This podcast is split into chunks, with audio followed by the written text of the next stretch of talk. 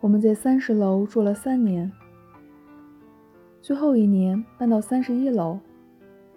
不过每每提起，总改不了口的还是三十楼四幺零。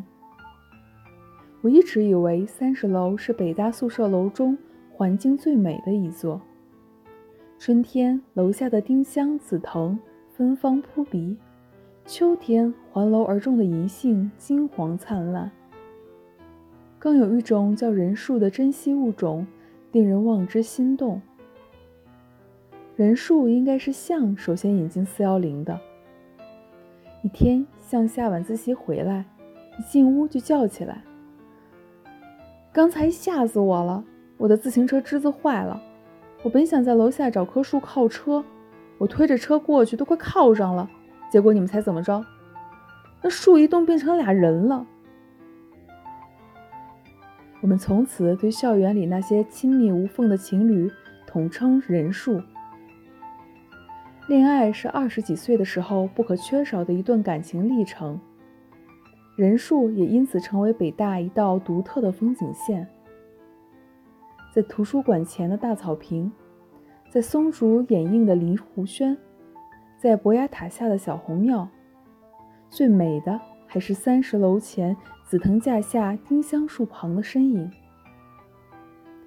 尤其是毕业后再回燕园，我总是从那些似曾相识的隐影中看到自己的影子，心中不觉泛起些许“你中有我，我中有你”的温馨。临毕业那年，学校出台了一个规定，称为“校园十条”，最后一条明确规定。校园内不许勾肩搭背、拥抱亲吻，违者罚款。之后人数多半转入地下，更觉珍惜了。那年我们已经搬到三十一楼去了，而三十楼以及三十楼下的人数依然是一段最令人难忘的记忆。印象中，四幺零第一次真正的集体活动是大一的冬天。那是元旦前夕，一夜的大雪把窗外变成童话世界。我们在头天晚上卧谈会上制定的赏雪计划，终于靠天公照应可以付诸行动。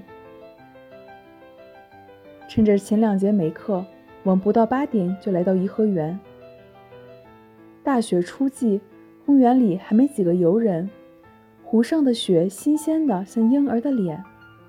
偶尔有一两个不知名的小脚印，也说不清是什么样的精灵，在我们来临之前，独享着这人间美景。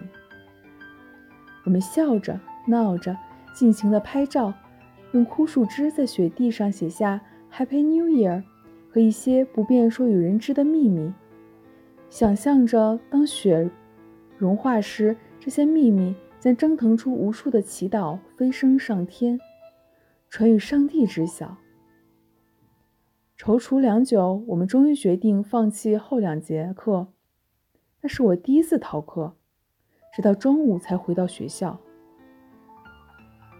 到了宿舍，大家才发现相机不见了。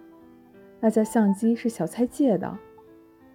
一路寻回去，望着昆明湖上拥挤的人群，心情早已不能和早晨同日而语。我们凑钱买了一个同样的相机。让小蔡还了。为了那个乐极生悲的早晨，四幺零足足过了一个月拮据的日子。